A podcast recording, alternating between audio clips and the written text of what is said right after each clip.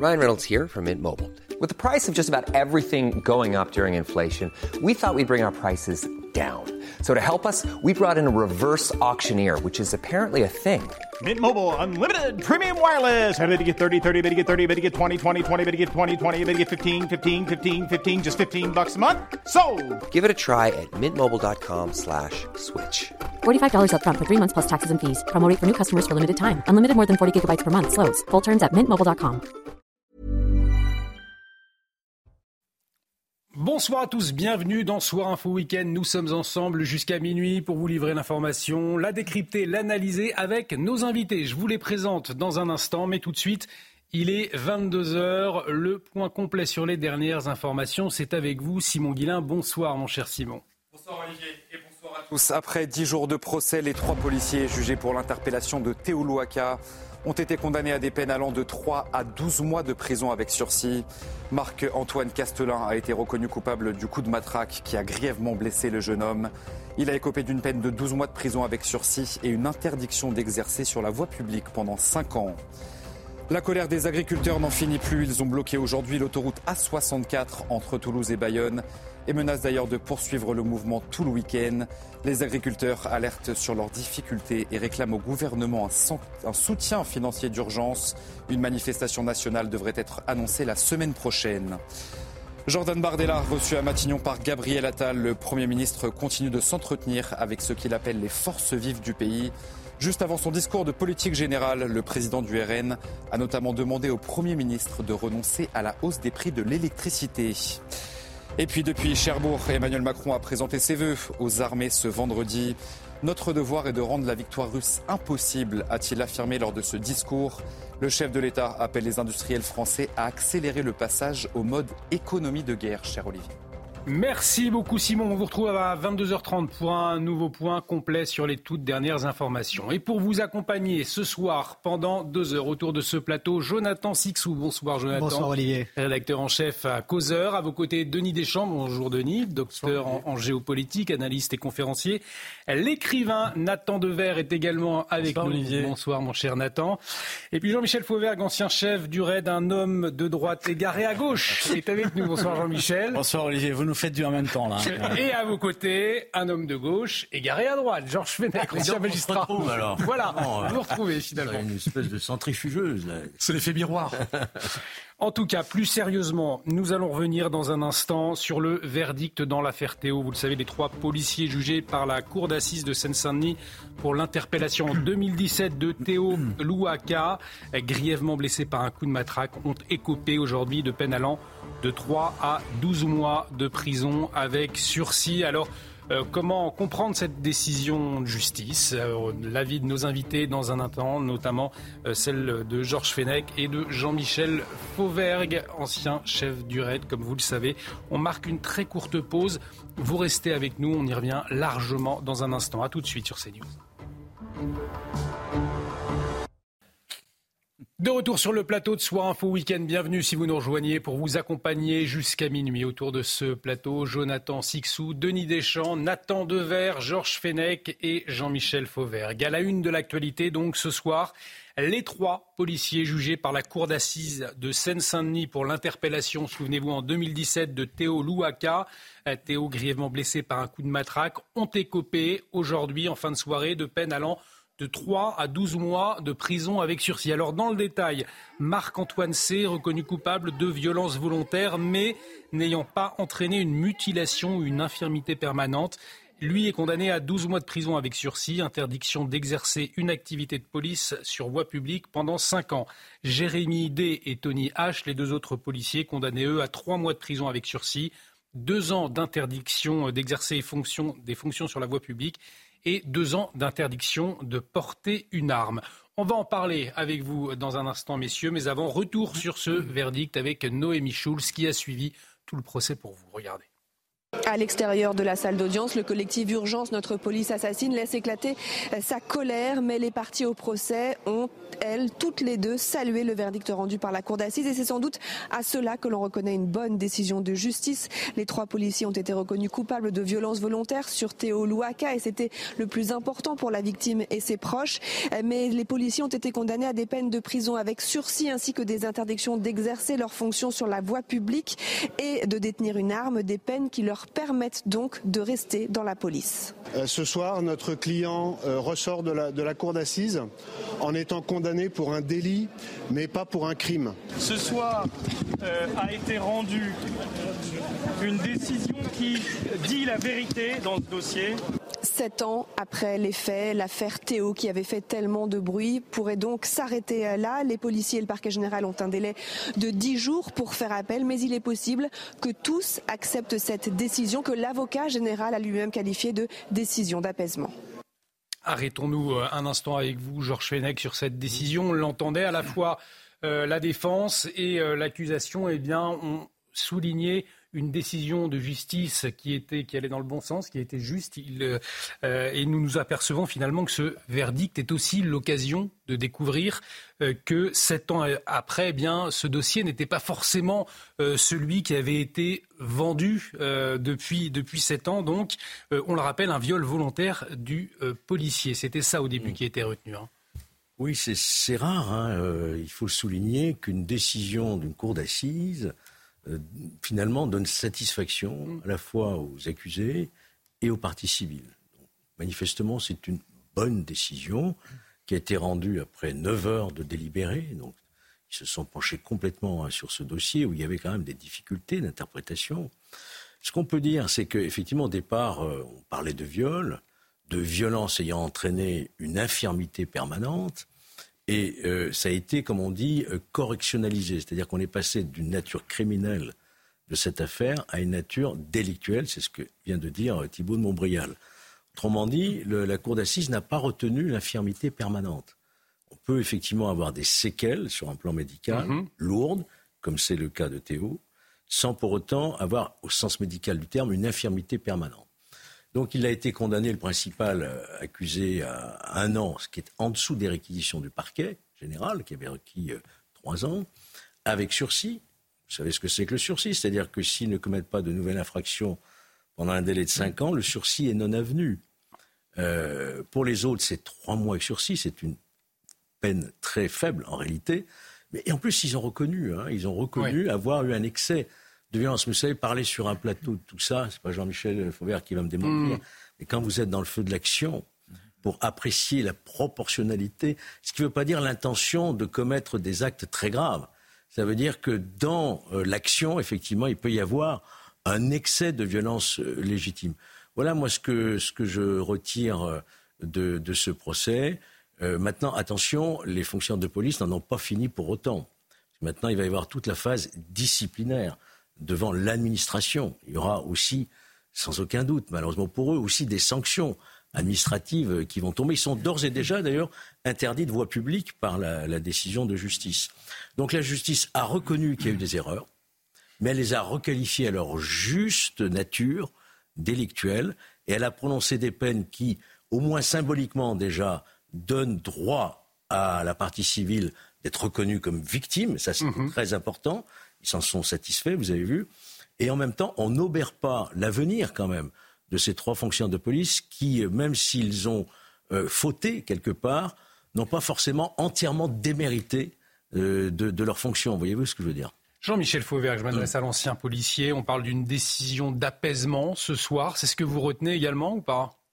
Oui, moi, il me semble que c'est une décision sans contexte, qui est une décision équilibrée, qui est une décision euh, mûrement réfléchi par la, justice. Euh, euh, c'est une décision qui a fait suite à un procès dans lequel effectivement les accusés euh, ont reconnu un certain nombre de, choses, pas les faits qui leur ont été reprochés dès le départ de cette affaire-là. Parce que vous souvenez-vous, dès le départ de cette, affaire-là, c'était très médiatisé.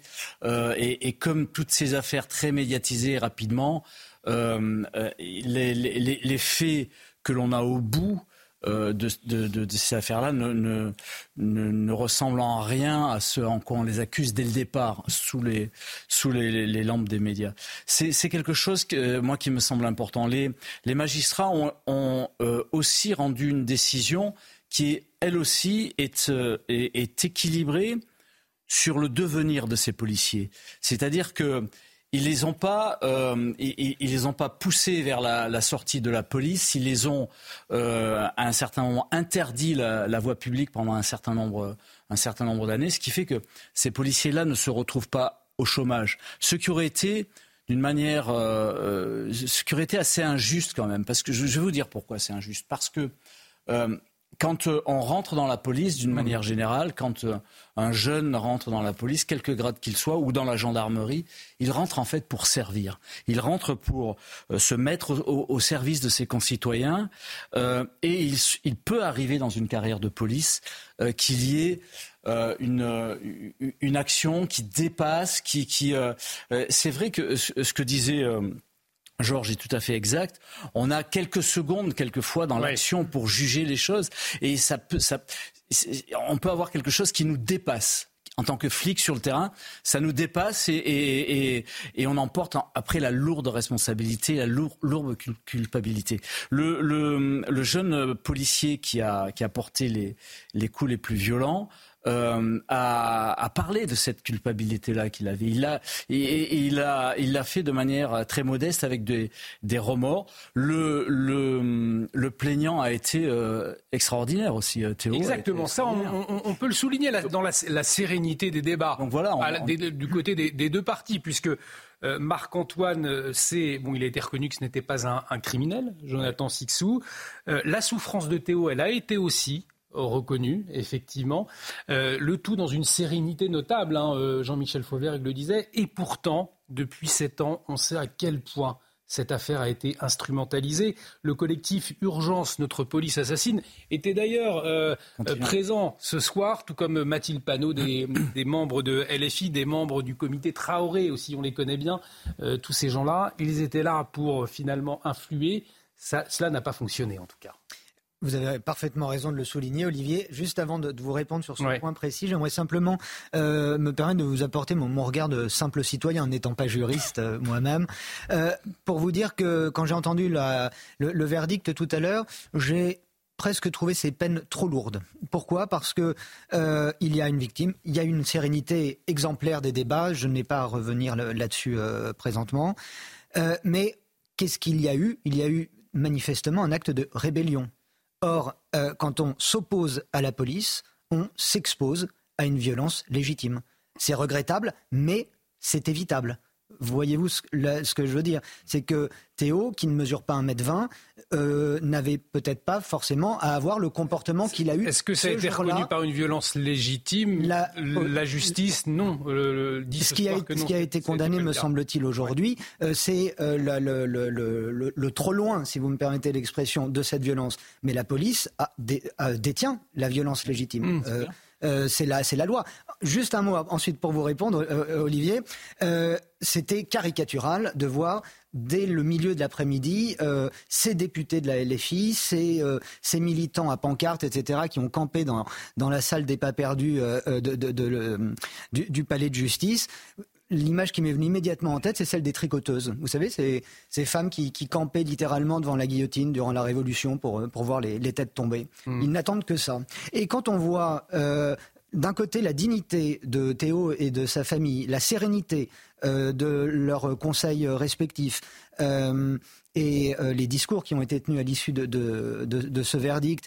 Et quand on voit qu'il y a Madame Traoré qui est là et qui, pour le coup, incarne le, business même au sens propre du terme euh, de, cette, euh, de cette non-reconnaissance de la justice. Et tous ces gens appellent à quoi? Appellent à la justice, mais ils n'appellent pas à la justice de la République, ils appellent à leur propre justice. Et ça, c'est quoi? C'est un régime de terreur. Il n'y a pas d'autre mot. Et Linda euh, Kebab, policière de SGP, qui a été formidable, a, réagi. On va l'entendre, mais avant, Nathan Devers, votre regard, vous, de citoyen également, sur cette décision de justice aujourd'hui, sept ans après les faits? Vous avez raison de souligner, c'est sept ans après les faits. Donc là, on est confronté au temps long de la justice. Et l'affaire Théo, si je ne dis pas de bêtises, il y avait eu une vidéo qui avait circulé mm. sur les réseaux sociaux. Et en cela, elle est comparable, c'est très très différent, mais à l'affaire Naël, à l'affaire euh, George Floyd aussi aux États-Unis. Ça veut dire des affaires avec des cas qui n'ont rien à voir les uns avec les autres, mais où vous avez une vidéo qui circule le jour J ou le lendemain sur les réseaux sociaux. Et donc, évidemment, vous n'êtes pas du tout dans la même temporalité. Toute la question, à mon avis, à laquelle nous sommes confrontés aujourd'hui, c'est comment faire en sorte de concilier le temps très très long de la justice et avec une vérité judiciaire qui, comme vous l'avez rappelé, se joue enfin, sur des choses qui sont très précises, sur des procédures, sur la différence entre une infirmité à vie et des séquelles physiques. Enfin, tout ça, c'est extrêmement euh, précis. Et le temps extrêmement rapide des réseaux sociaux, des chaînes d'infos en continu, du débat public de manière générale. Et je crois que d'ailleurs, justement, c'est ce qui s'est joué euh, dans les propos de Théo. Théo a dit deux choses. Il a dit d'une part, ma vie est gâchée, je suis handicapé à vie, je peux plus rien faire, etc. Et d'autre part, il a dit, je serai à vie l'individu qui sera perçu comme celui qui s'est fait mettre une matraque euh, dans les fesses par la police. Et ça, c'est une blessure aussi psychologique que je porterai sur moi. Je pense, et en effet, vous l'avez dit, et vous avez, je, suis parfaitement d'accord avec vous là-dessus, que s'est joué dans les propos, notamment euh, de, Théo, une forme de lucidité sur le fait que ces deux temps, ces deux temporalités-là, rentrent aujourd'hui en tension et qu'elles vont rentrer de plus en plus. Alors c'est une vraie question qu'il faudra se poser pour les affaires qui existeront à l'avenir, parce qu'évidemment, malheureusement, euh, euh, il est absolument pas exclu que dans les dix prochaines années, on soit confronté à des affaires. Justement, sur cette histoire de temps, effectivement, on dit souvent que la justice est beaucoup trop lente. Georges Fenech, euh, là, sept ans après, on juge finalement une action qui a duré quelques secondes. pour autant, ces sept années, elles sont nécessaires pour pour faire la, lumière justement sur cette affaire. Est-ce que c'est ce que nous dit le le verdict aujourd'hui? Bien évidemment, il y a eu toute une enquête, toute une instruction, des expertises. Tout ça prend du temps. Il y a eu des demandes, des, appels. Tout ça prend du temps. C'est un procès criminel, c'est toujours très long. Il y a des expertises psychiatriques, etc. Mais moi, ce que je voudrais rajouter par rapport à ce qu'a dit Nathan, il n'y a pas eu que la vidéo. Il y a eu un fait que lorsque le politique ou la politique se mêle d'un fait judiciaire, ça cause toujours des dégâts. On rappelle la présence, On rappelle la de, présence François Hollande à mm. l'hôpital. Voilà. Ce qui, évidemment, donnait un signal, c'est-à-dire, sous-entendu, violence policière. J'ajoute, pour l'affaire, euh, et, moi j'ai toute ma compassion ici, nous l'avons tous, pour Théo, bien entendu. Hein. J'ajoute pour l'affaire euh, euh, Naël, qu'est-ce qui met aussi le feu aux poudres? C'est la minute de silence à l'Assemblée nationale. Qu'est-ce que ça va faire, cette minute de silence? Vous voyez, on politise, on récupère politiquement, et finalement, la police se retrouve sans présomption d'innocence, accusée sur la place publique par des gestes politiques symboliques qui vont à l'encontre de ce que devrait être une justice sereine. Mais au fond, je dois dire, la justice a triomphé, puisqu'elle a euh, rendu sa décision en dehors de toutes ces considérations. On voit bien quand la justice ne se laisse pas intimider par euh, tout ce qui peut être des pressions extérieures. Vous avez souligné la présence de LFI, etc. La justice rend des bonnes décisions. Finalement. Et je vous propose d'écouter le, cri du cœur, si je puis dire, de Linda Kebab euh, ce soir à, l'annonce du verdict. Linda Kebab, secrétaire nationale unité SGP Police. Regardez. Entendez bien, au milieu des hurlements, sept ans de diffamation, sept ans de criminalisation, sept ans du mot viol, de cette diffamation prononcée qui aujourd'hui a été reconnue comme fausse. L'infirmité permanente a été retenue. La qualification du viol dès le début de cette affaire n'a jamais été retenue. Et malgré tout, certains veulent la tête de policiers comme des trophées. Il n'y a jamais eu de viol. Et ça, l'instruction l'a dit dès le début. Et malgré tout, dans les médias, le police bashing a perduré. On veut du ferme, certains veulent du ferme pour des policiers qui n'ont pas commis de crime.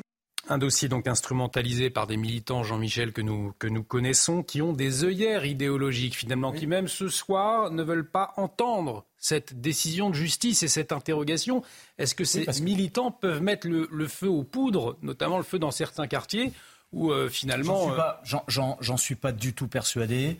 On verra, ce que, ce que, on verra si je me trompe. J'en suis pas du tout persuadé. Euh, ils, ont une, ils ont une, euh, une, une, audience qui est, qui est, qui est relativement limitée. Euh, la, la, la, la, sœur euh, Traoré euh, qui, qui, et, et consort qui joue sur, sur les malheurs des autres mmh. et qui en font un business, ça ne fonctionne pas ou ça fonctionne peu. Les LFI ont fait maintenant leur, font leur campagne sur les violences policières, entre autres comme d'autres choses. Ça fonctionne pas ou ça fonctionne peu aussi. Ça fonctionne à un certain niveau, au niveau d'un électorat qui est de plus en plus euh, euh, resserré. Mais je voudrais, euh, je voudrais aussi, si vous me le permettez, Olivier, intervenir sur l'intervention de la, de la responsable syndicale de Linda Kebab. que je connais bien, qui est une amie, qui est une amie que je connais bien et tout, mais qui est dans son rôle syndicaliste. Je pense pas, je pense pas que le, le, discours là aussi qui est fait aujourd'hui soit le bon discours. Pour quelle raison? Je, Pour quelle raison? Parce que, en fait, en réalité, euh, ce policier qui est ces policiers, et en particulier celui euh, qui a porté, euh, qui, est le, qui, est le, plus condamné, qui a porté le plus de coups, eh bien, ce garçon-là, comme je vous l'ai dit tout à l'heure, il est rentré pour servir. À un certain moment, la situation lui, lui a échappé et il s'est retrouvé tout seul face à lui. Et que vous ayez d'un côté la hiérarchie, la hiérarchie syndicale qui joue sa partition, euh, c'est-à-dire n'attaquez pas les policiers, euh, que vous ayez tout un ensemble de choses, eh bien, ça n'aide pas. Et en particulier, ça n'aide pas ce policier-là. Ce policier-là est seul face à son acte. Aujourd'hui, il y a une décision de justice.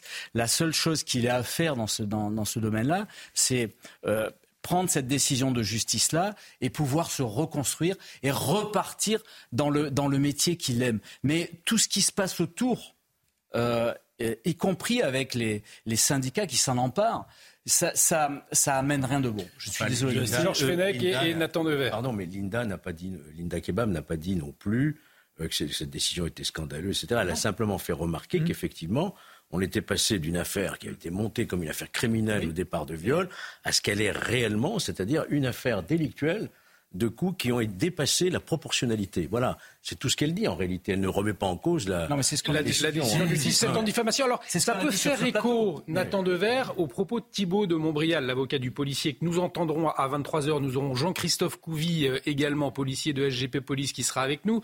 Thibault de Montbrial qui a demandé à ce que cette décision de justice ne soit pas instrumentalisée, d'ailleurs, d'un côté comme de l'autre. Oui. Je suis assez d'accord avec, euh, avec vous et j'irai même un, peu plus loin. Je trouve qu'il y a un biais idéologique des deux côtés dans cette affaire. On a vu, vous avez cité un certain nombre de militants qui, au moment du verdict, se sont énervés en disant euh, il faut de la prison ferme pour les policiers. Souvent, ces militants-là, euh, ce sont des gens qui sont les premiers à condamner la logique pénale, à condamner le fait de mettre en prison ferme, et qui appellent à une justice plus humaine, plus laxiste, plus restaurative, etc. Et donc là, ils sont en contradiction sur le fait que, dans certains cas, ils veulent une justice plutôt humaine, et dans d'autres, ils veulent une justice plutôt dure, voire très dure. Et d'autre part, en effet miroir, et c'est là que je vous rejoins, on voit des gens qui passent leur journée à nous dire que la justice est trop laxiste, qu'il faut remettre tout le monde en prison ferme, qu'il faut augmenter le taux d'incarcération, qu'il faut des peines très dures, et là, à nous dire oh là là, formidable, la justice a été humaine. Je pense qu'il faut être cohérent et que soit il faut en appeler à une justice humaine, mais dans ce cas-là, dans tous les cas, soit il faut en appeler à une justice dure, dans tous les cas aussi. Nathan, moi ce que j'entendais surtout, c'était les sept années de diffamation qui étaient pointées du doigt, puisque effectivement, dans ce dossier-là, euh, ce policier a été considéré comme un, violeur pendant toutes ces années-là, et il n'avait pas le droit à la parole, et on entendait euh, assez peu finalement la, oui, mais le verdict était en deçà des réquisitions. Donc là, la, peine, tout le monde l'a dit, elle était plutôt euh, laxiste, je ne sais pas si c'est le mot, mais plutôt humaine. Voilà, c'est une mm. chose. Et donc là, je remarque qu'il y a beaucoup de gens qui s'en félicitent, et c'est parfaitement leur droit, mais ces mêmes personnes, souvent, euh, en appellent à une justice moins laxiste dans d'autres dossiers. Et je, je trouve qu'il y a là une contradiction analogue, hein, je le répète, à celle des gens qui voulaient euh, mettre ces policiers en prison ferme. Georges Fenech. pas une contradiction non, mais tout le monde a des contradictions. La gauche, euh, vous, vous qui êtes homme de gauche et homme de droite, mais, mais l'un à l'autre, on a tous des, des contradictions. Mais je m'amuse à les. C'est peut-être la recherche permanente d'une tribune pour se faire entendre quel que soit le sujet, en fait, l'idée c'est de se faire, de faire parler de soi. Mais les vrais, Allez-y, Jean-Michel Fauvergue. Et puis on, reviendra sur ce dossier à, 23h. De toute façon, je Il est vrai que toutes, les, que toutes les affaires, euh, quasiment toutes les affaires, et, euh, oui, quasiment toutes les affaires de violences illégitimes qui sont diligentées contre les policiers et les gendarmes, euh, à la fin des fins, elles se dégonflent toutes parce que l'on voit que dans l'action, euh, c'est pas du tout ce au départ pour lesquels ils avaient été accusés médiatiquement. Mm. C'est quelque chose de général. C'est euh, ce que dit effectivement Linda Kebab, mais je ne sais pas, et je le redis, je ne sais pas si c'est le bon moment aujourd'hui pour le dire avec, cette, euh, avec ce punch-là, je pense qu'aujourd'hui, euh, il faut saluer cette décision de justice et ensuite revenir tranquillement, gentiment sur le fait que à chaque fois, euh, les accusations qui sont faites devant le tribunal médiatique par certains et en particulier par l'extrême gauche, eh bien, elles sont complètement dégonflées quand la justice est passée. Et en même temps, mais on y reviendra, on posera la question à Jean-Christophe Couvi, mais on peut noter effectivement qu'il y avait le collectif, le collectif Urgence, notre policier assassine, qui criait euh, derrière de la, prison, de la prison, de la prison, et derrière cette pression, il fallait qu'elle couvre. Il fallait aussi une réponse, euh, effectivement. Mais on posera la question à Jean-Christophe Couvi, on y reviendra à 23h. Mais tout de suite, on retrouve Simon, Simon Guillain, c'est le journal.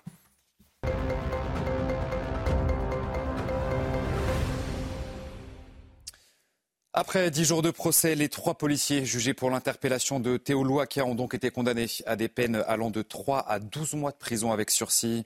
Marc-Antoine Castelin a été reconnu coupable du coup de matraque qui a grièvement blessé le jeune homme. Il a donc écopé d'une peine d'un an de prison avec sursis et une interdiction d'exercer sur la voie publique pendant cinq ans.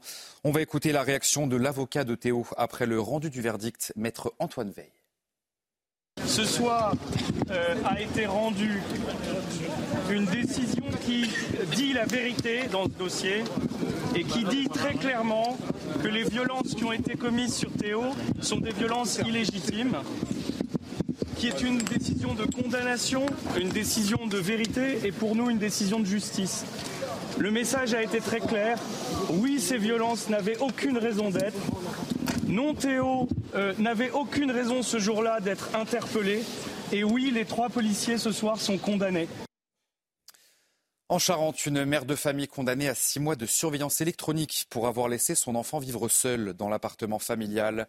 Entre 2020 et 2022, le jeune garçon de 9 ans a passé des périodes sans chauffage, sans électricité et sans eau chaude.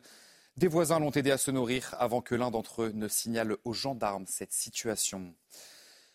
Dans le reste de l'actualité, Jordan Bardella, reçu à Matignon par Gabriel Attal, le Premier ministre, qui continue de s'entretenir avec ce qu'il appelle les forces vives du pays avant son discours de politique générale.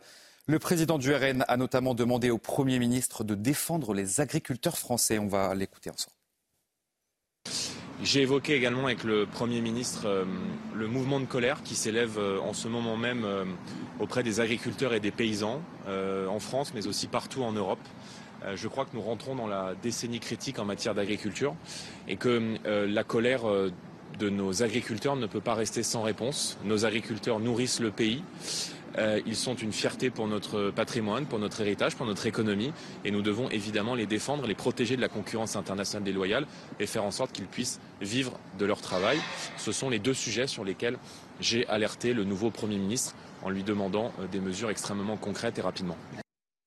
Et enfin, c'est une prouesse technologique puisque le module spatial japonais Slim s'est posé sur la Lune. Mais l'agence spatiale nippone affirme rencontrer un problème avec ses panneaux solaires qui ne génèrent pas d'énergie. Avec ce succès, le Japon devient le cinquième pays à réussir à se poser sur la Lune, cher Olivier.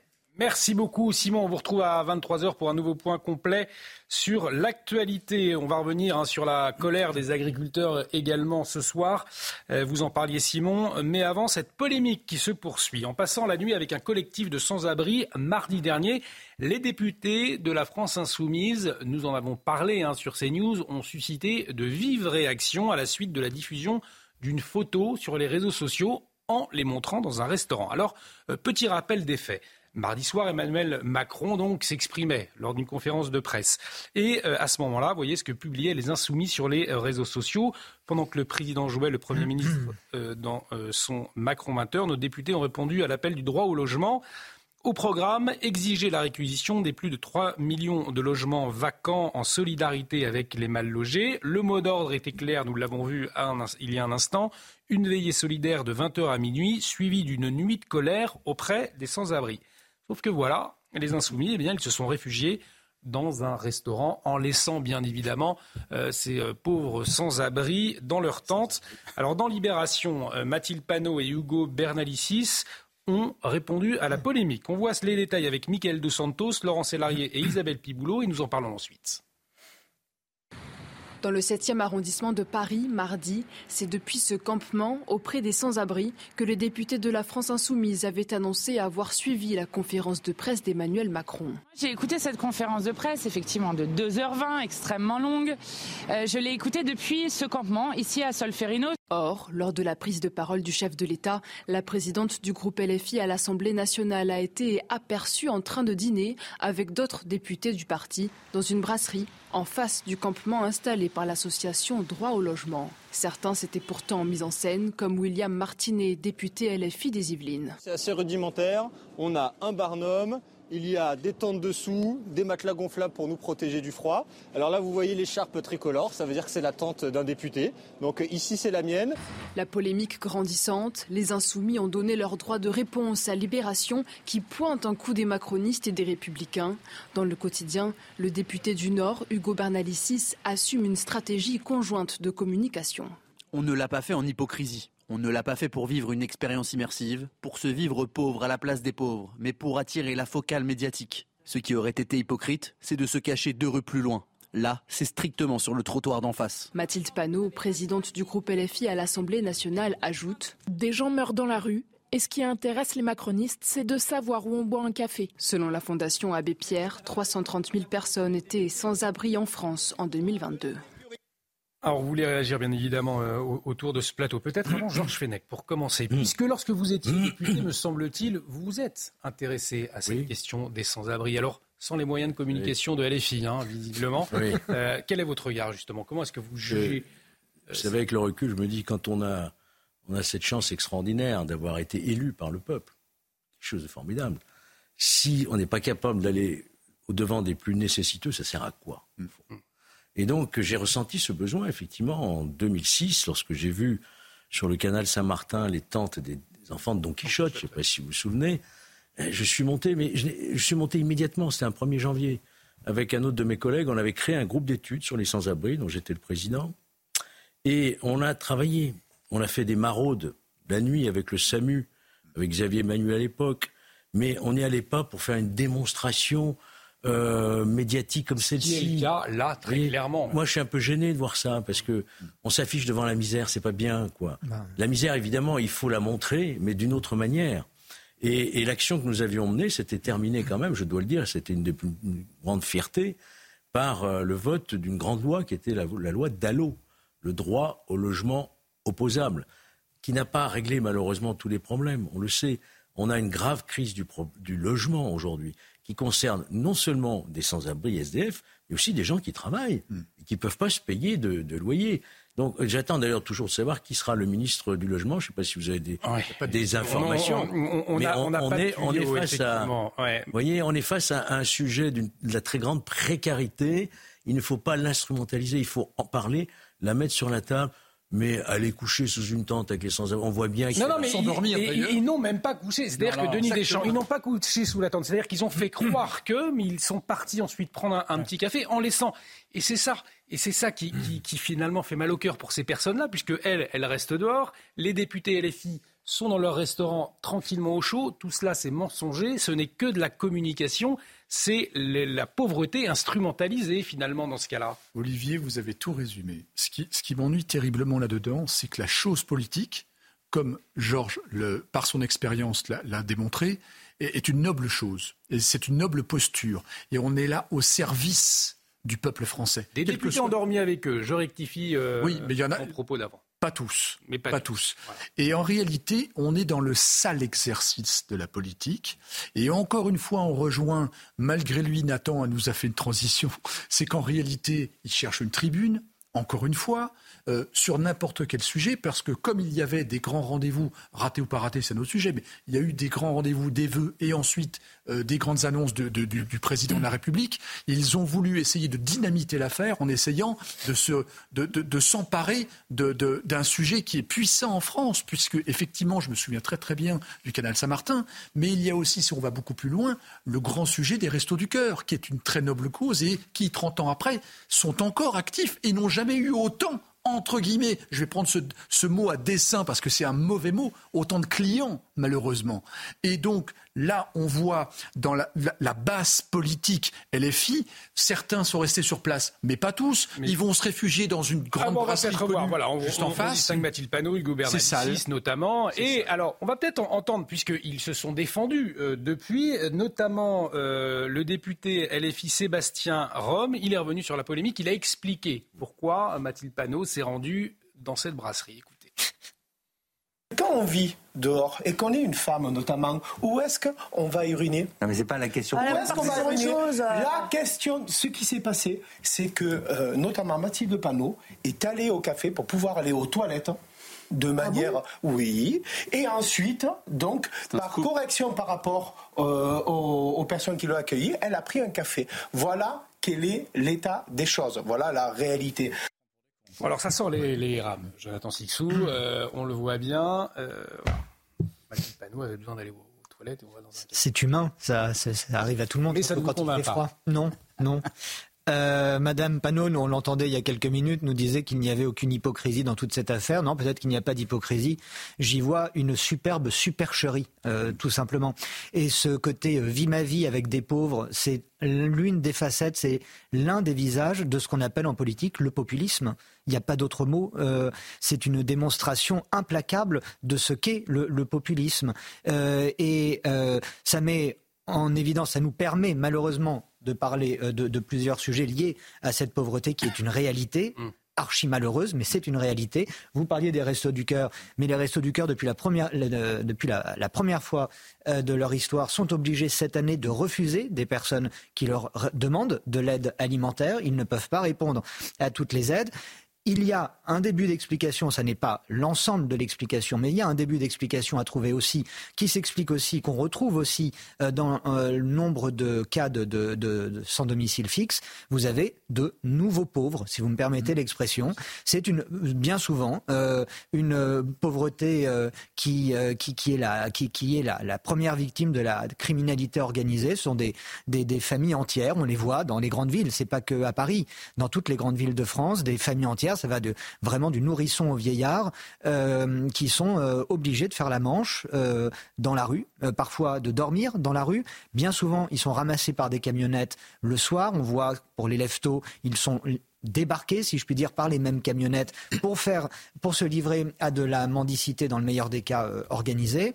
Et ça, c'est un phénomène totalement nouveau. Et c'est un phénomène d'autant plus euh, important parce que, comme dans d'autres euh, cas d'immigration, il y a un phénomène de masse. On n'a jamais été confronté à autant de personnes qui sont débarquées dans nos rues pour se livrer à de la mendicité. Alors pour préciser, on a été, on va écouter euh, Nathan Dever dans un instant et Jean-Michel Fauvergue, et pour préciser, nos journalistes sont retournés dans cette brasserie pour demander si effectivement euh, les députés euh, LFI étaient, étaient présents ce soir-là. Oui, effectivement, jusqu'à minuit même. Hein. Donc c'était pas. Il n'y a pas que des cafés. Hein. Vous avez vu Olivier sur la photo, il n'y a pas que des cafés. Hein.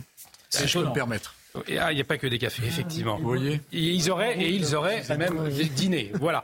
Tout ça pour souligner l'indécence, finalement. Par rapport à la gravité de la situation, on ne peut pas en faire un simple coup de com', Nathan Devers. C'est ça qui est profondément choquant, cette instrumentalisation, une nouvelle fois, de cette pauvreté.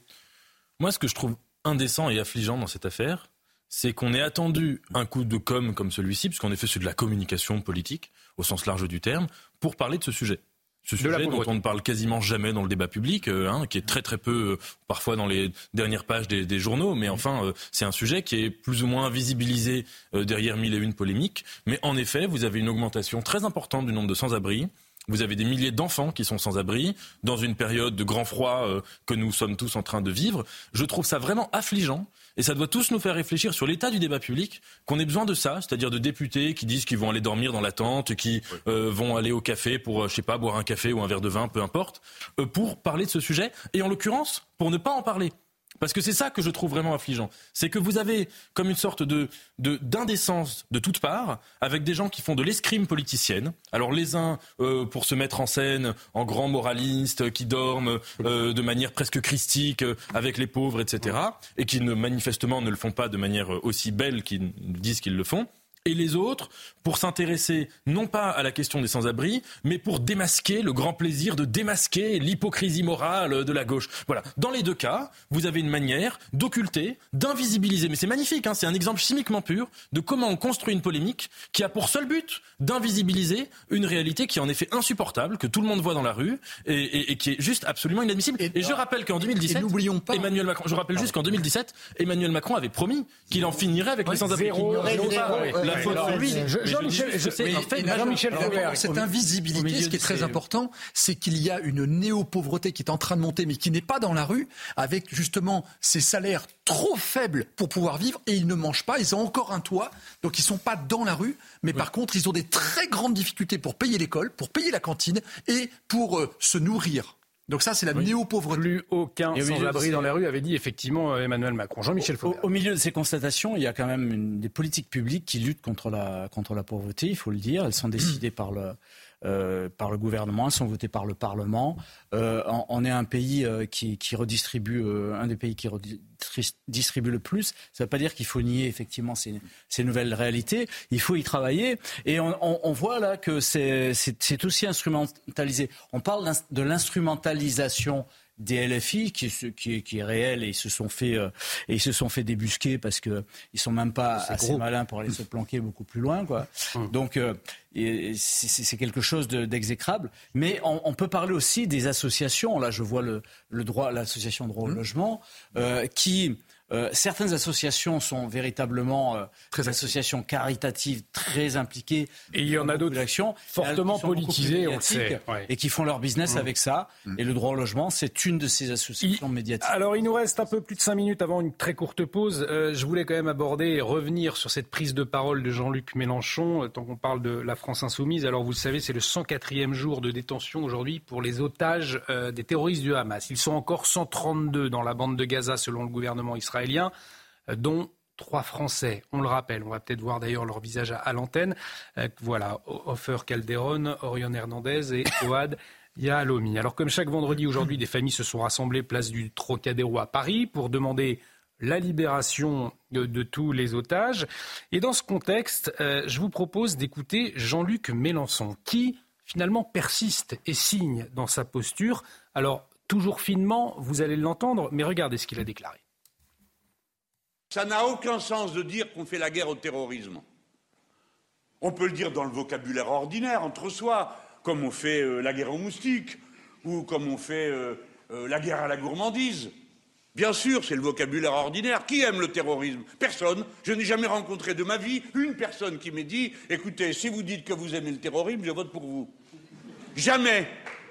Je n'ai jamais rencontré une personne. Alors on arrête. La guerre au terrorisme veut dire une chose bien précise, c'est que vous n'êtes plus dans le cadre du droit, vous êtes dans le cadre de la lutte entre le bien et le mal. Et le bien et le mal, chacun le définit à sa manière, et je vais vous dire qui finit par avoir raison, le plus fort. Alors Jean-Michel Fauvergue, je, vous donne la parole tout de suite, Georges Fenech, mais Jean-Michel Fauvergue, vous l'avez fait la guerre aux terroristes, ah, au terrorisme c'est un scandale. Je, je, je, moi, j'ai bondi quand j'entends euh, faire la guerre au terrorisme, c'est comme faire la guerre aux moustiques. Quoi. Ce type, ce, ce, ce type-là ne mérite même pas de parler à la télé. À un certain moment, il faut quand même euh, essayer d'arriver à, se raisonner. Notre pays a été frappé et, et, et, toujours sous la menace terroriste. Il a été frappé durement. Moi, s'il ne sait pas ce que ça veut dire faire la guerre au terrorisme, qui vient de me voir, je lui expliquerai. J'ai des exemples. C'est un, vrai scandale. ceux, qui ont fait la guerre au terrorisme, ce sont les 58 militaires français morts dans l'opération Barkhane. Hmm. Oui, exactement. C'est Jugelet assassiné, c'est Magnanville, c'est tous ces policiers hmm. qui ont sacrifié, et gendarmes, leur vie. Euh, c'est une insulte à ces morts hmm. de dire on ne fait pas la guerre au terrorisme. Parce que ceux-là, ils ont été l'affaire. Et ils ont, ils ont laissé leur vie voyez-vous Donc il y a là quelque chose d'extrêmement choquant quand on entend ce type de propos.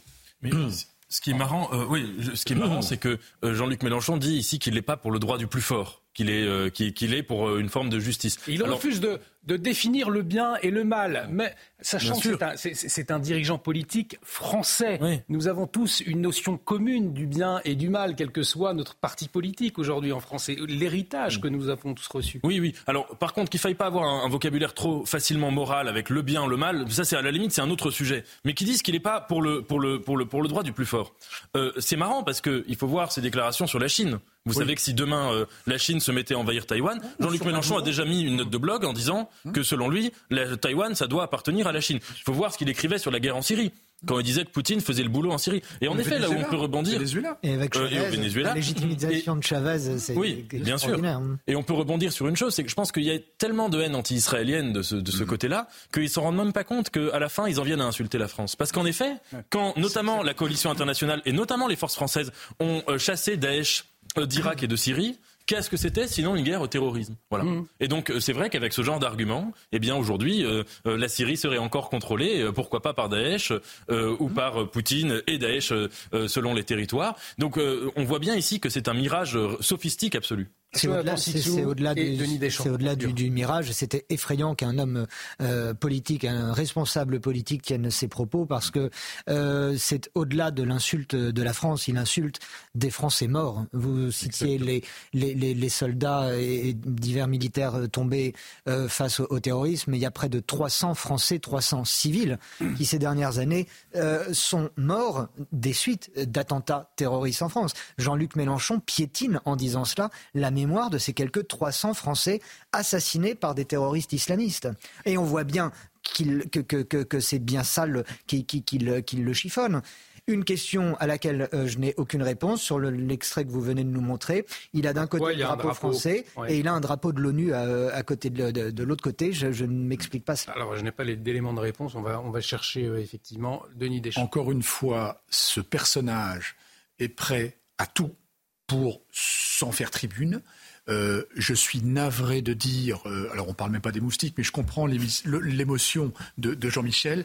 Il y a des centaines et des centaines de Français, de policiers qui travaillent sur les réseaux, sur, la, sur place, euh, les militaires. on parlait de Barkhane. C'est scandaleux. Et encore une fois, et c'est là où il est malin, c'est qu'il passe toujours à la limite sans pouvoir être poursuivi, mais il crée toujours le scandale en étant borderline. Mais il, est sur la ligne rouge, mais il fait très attention de ne pas basculer de l'autre côté. Il est sur la ligne rouge. C'est toujours très finement euh, apporté, effectivement. On va marquer une courte pause. Euh, dans un instant, nous allons revenir sur l'information de la soirée. Les trois policiers jugés par la cour d'assises de Seine-Saint-Denis pour l'interpellation en 2017 de Théo Louaka. Eh bien, ils ont écopé aujourd'hui de peine allant de 3 à 12 mois de prison avec sursis. Jean-Christophe Couvi euh, de SGP Police est en liaison avec nous. Il nous dira sa première réaction.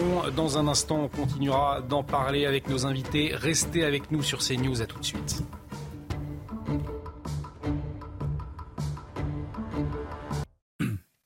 De retour sur le plateau de Soir Info Week-end, bienvenue si vous nous rejoignez. Nous sommes ensemble jusqu'à minuit avec Jonathan Sixou, Denis Deschamps, Nathan Dever, Georges Fenech et Jean-Michel Fauvergue. Dans un instant, nous allons revenir sur l'information de la soirée, le verdict concernant les trois policiers jugés par la cour d'assises de Seine-Saint-Denis dans l'affaire Théo. On en parle dans un instant. Nous serons avec Jean-Christophe euh, Couvi euh, d'unité SGP Police qui sera en liaison avec nous pour réagir euh, à ce verdict. Mais tout de suite, le journal avec Simon Guillain. C'est à vous, Simon.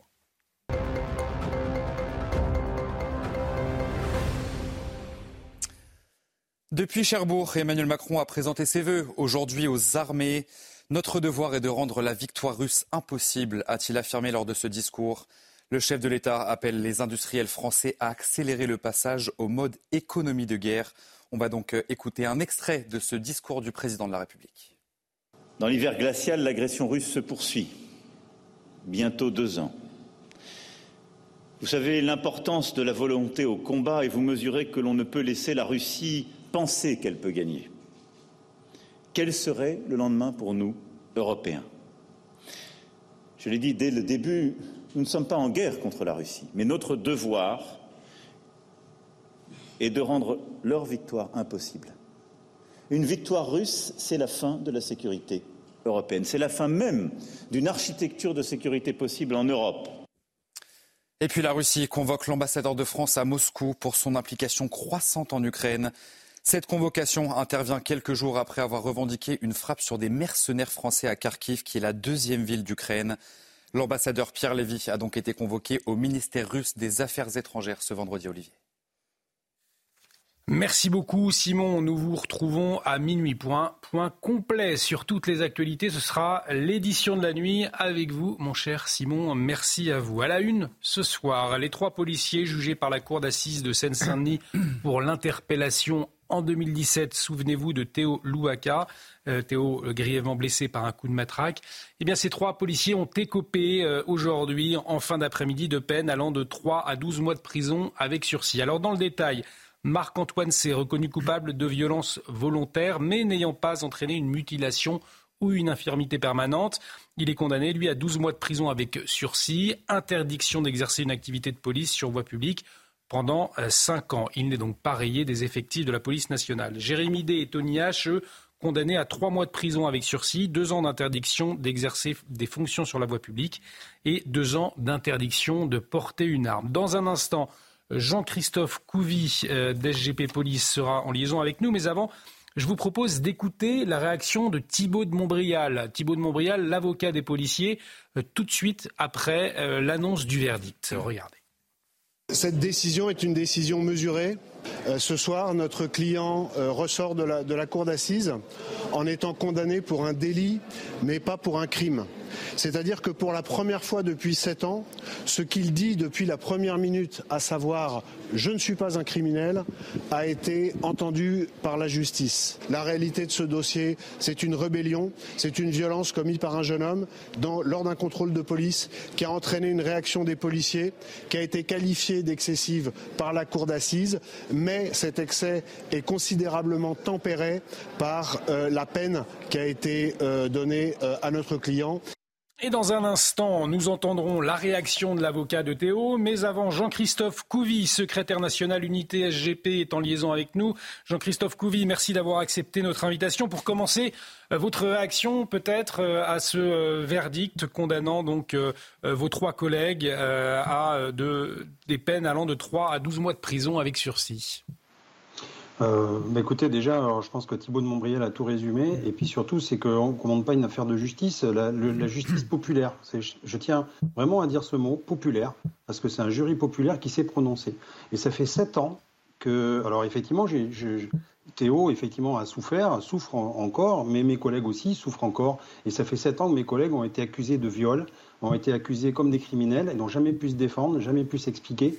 Et il, il, tardait à tout le monde, justement, ce procès qui a duré pour pouvoir euh, faire éclater la vérité. Voilà, donc ce qu'on retient, c'est que mes collègues, comme disait le Thibault de Montbrial, ne sont pas des criminels, euh, ne sont pas des violeurs, et en fait, il n'y a pas d'infirmité à vie comme on veut expliquer. C'est juste que, en fait, euh, Théo ne s'était pas rendu non plus à des consultations dans la médecine. Et maintenant, j'espère lui aussi qu'il va reconstruire sa vie et que mes collègues vont aussi passer à autre chose et reconstruire leur vie. En fait, il y a quatre personnes et des familles qui ont perdu leur vie pendant sept ans. Et, c'est ces destins croisés qui se percutent à un moment donné. Et on se rend compte qu'effectivement, euh, voilà, c'est très difficile de travailler dans des, dans des endroits euh, de non-droit où, les gens qui habitent les appellent d'ailleurs killers de flics. On est sous bois les 3000, c'est surnommé killer de flics. Voilà, mais là on avait quatre policiers qui viennent de la société civile, qui ne sont pas des surhommes, qui à un moment donné ont été confrontés à la réalité, à savoir interpeller euh, une personne et puis d'autres personnes qui viennent s'interposer.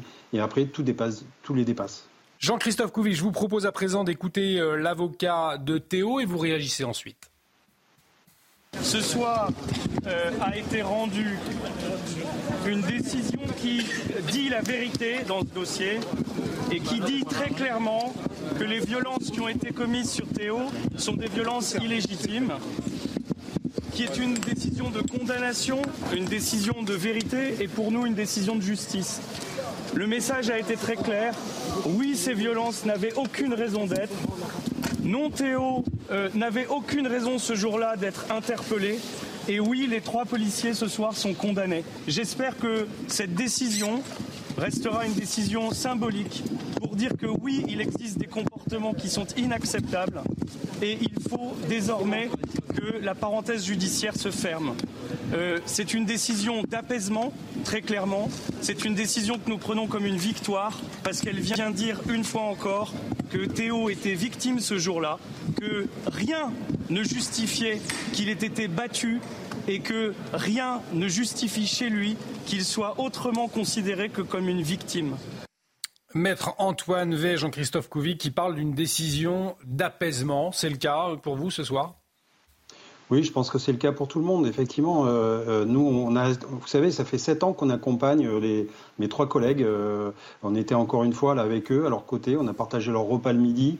La semaine dernière, on était avec eux le soir aussi. Ils étaient logés dans un cantonnement de CRS parce que l'administration n'avait rien prévu. Il a fallu qu'ils fassent un rapport pour qu'ils puissent être logés sur, Paris. Et nous, on est effectivement, en tant que syndicalistes, on les accompagnait. Et voilà, on a même payé leur repas le midi. Enfin, je veux dire, c'est normal. On se soutient, on est une grande famille. Euh, après, la question maintenant qu'on va devoir se poser, c'est comment on va faire pour travailler dans des quartiers sensibles. Euh, et moi, je vais attirer l'administration. Euh, comment on va faire pour faire les 10 places nettes par semaine, sachant qu'à un moment donné, on va avoir des problématiques avec des rébellions. Et comment on va faire pour travailler? Ces collègues-là, en fait, ils n'avaient que leur bâton télescopique de défense à disposition.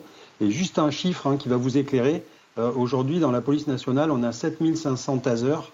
La gendarmerie en a 13 000, deux fois plus que les policiers. Donc comment on travaille avec une police moderne? Comment on va travailler dans des quartiers sensibles, dans des quartiers qu'on appelle killers de flics? Et surtout, c'est que ce, cet événement-là, il faut se le rappeler, c'était un événement médiatique et politique. Voilà, on a eu un président de la République qui avait coloré le dossier dès le départ. Et encore une fois, euh, ben, on se rend compte que le procès se fait dans l'enceinte d'un tribunal et non pas à travers des écrans interposés ou des discours politiques. Vous restez avec nous, Jean-Christophe Couvi, Jean-Michel Fauvergue.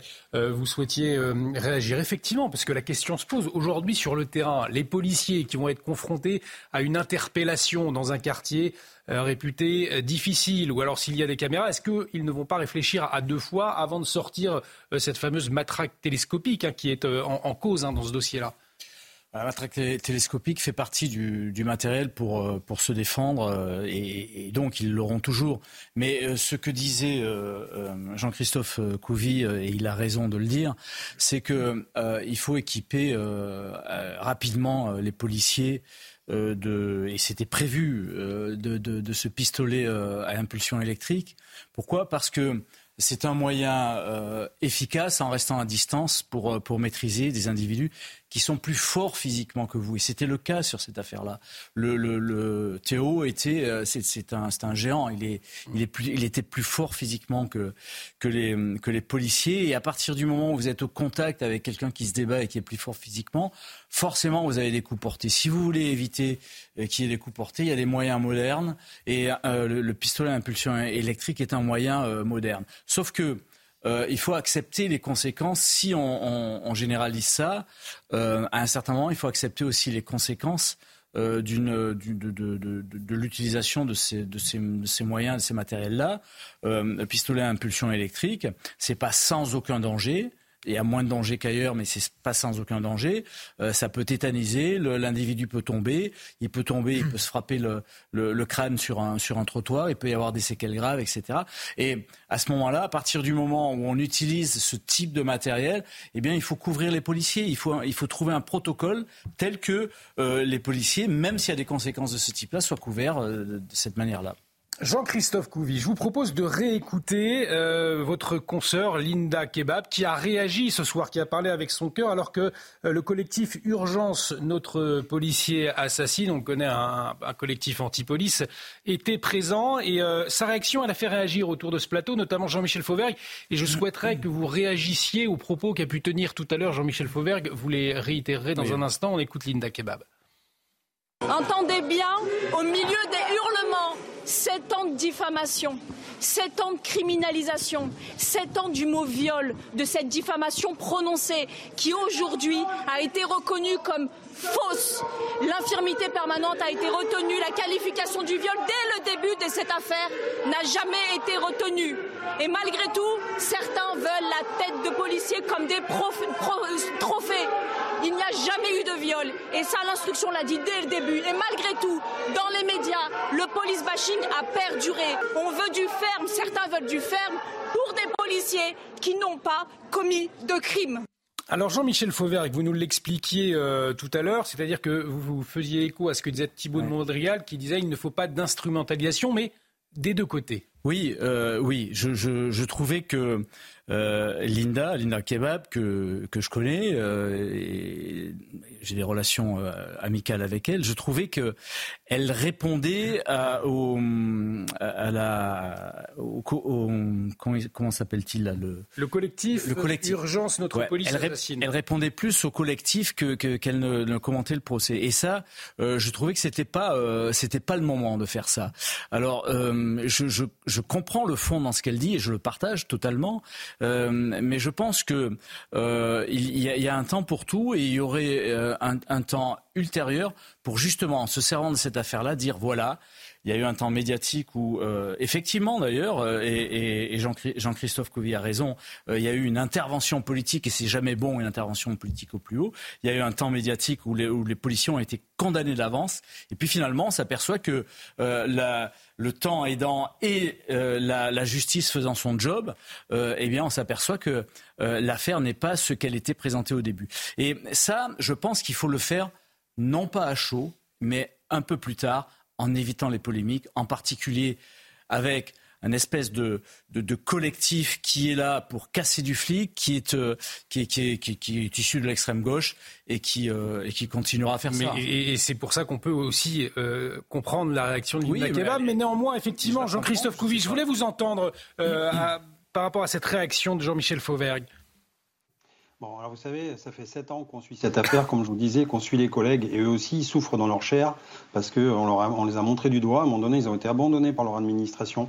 Euh, nous, on était là pour les, tenir. Et d'ailleurs, euh, euh, un, des trois, je n'ai pas cité le prénom, il a dit déjà à la barre, il a dit qu'il avait peut-être pensé, il ne sait pas d'ailleurs comment il ne s'est pas passé l'accord de coup. on a une institution qui a en moyenne entre 40 et 50 suicides par an. Ça n'a pas l'air de trop gêner d'ailleurs le, monde entier, puisque malheureusement, même si on fait des plans anti-suicide, nos collègues passent à l'acte quand même en fait, si vous voulez, cette colère qu'on a, nous aussi, policiers, nos collègues ne peuvent jamais l'exprimer. Ils ne l'expriment pas parce qu'en fait, ils, doivent, ne peuvent pas exprimer leurs pensées. Euh, ils ont un devoir de réserve. Aujourd'hui, j'étais à Nantes avec les collègues nantais. Euh, j'ai pu discuter avec eux de leurs conditions de travail à Nantes, des, difficultés qu'ils rencontrent euh, tous les jours, notamment avec des mineurs isolés. Ils voient toujours les mêmes personnes, etc.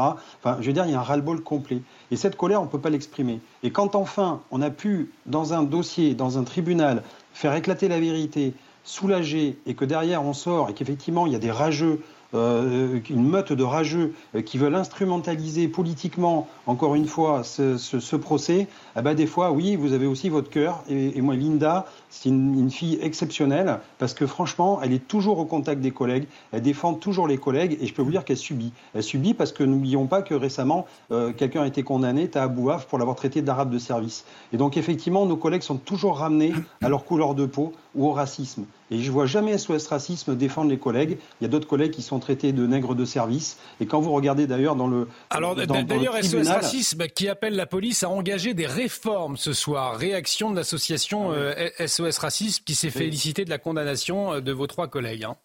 Moi, je les engage à défendre aussi nos, couleurs, nos, collègues de couleur euh, qui subissent mmh. sur le terrain par leurs mêmes collègues, puisque maintenant on parle de gens racisés, eh bien, subissent tous les outrages. Et là, vous voyez dans le euh, dans, le euh, dans, l'enceinte du tribunal, avec la police, justement, elle est euh, elle est multicarte. Et il y a beaucoup de couleurs, il y a beaucoup de personnes, et c'est à l'image de notre société. Et ça, ça gêne les gens, ça gêne les gens que justement ces personnes, ces collègues-là, soient policiers. Ben, moi, je suis désolé. encore une fois, SOS Racisme doit défendre tout le monde.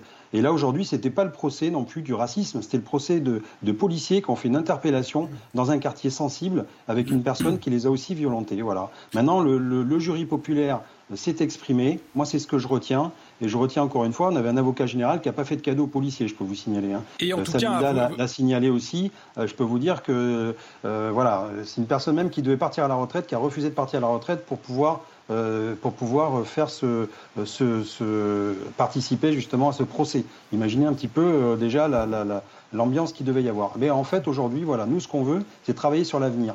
Et encore une fois, c'est protéger mes collègues juridiquement dans leur travail et que des affaires Théo, ça n'arrive plus. Vous en parliez, un procès politique, justement, des députés de la France Insoumise qui étaient présents, notamment Mathilde Panot aujourd'hui. On va voir plusieurs réactions sur les réseaux, à commencer par Éric Coquerel. Il est légitime de trouver la peine des policiers très légère par rapport à ce qu'a subi Théo, mais je veux entendre aussi l'avocat et la famille qui voulaient avant tout une condamnation pour que ce soit reconnu la responsabilité des policiers pour que Théo puisse enfin commencer à se reconstruire. La lutte contre les violences policières pour la vérité et justice, elle, continue. On est toujours dans le même discours. Autre réaction, Mathilde Panot, au tribunal de Bobigny pour soutenir Théo. On vous le disait, elle, était présente.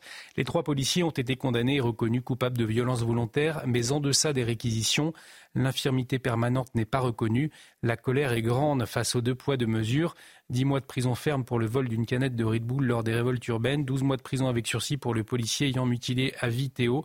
Le combat contre l'impunité des violences policières continue plus que jamais.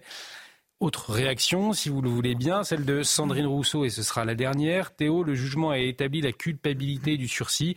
Et les policiers n'ont pas été soumis à des procédures disciplinaires internes à la police, sept ans après les faits.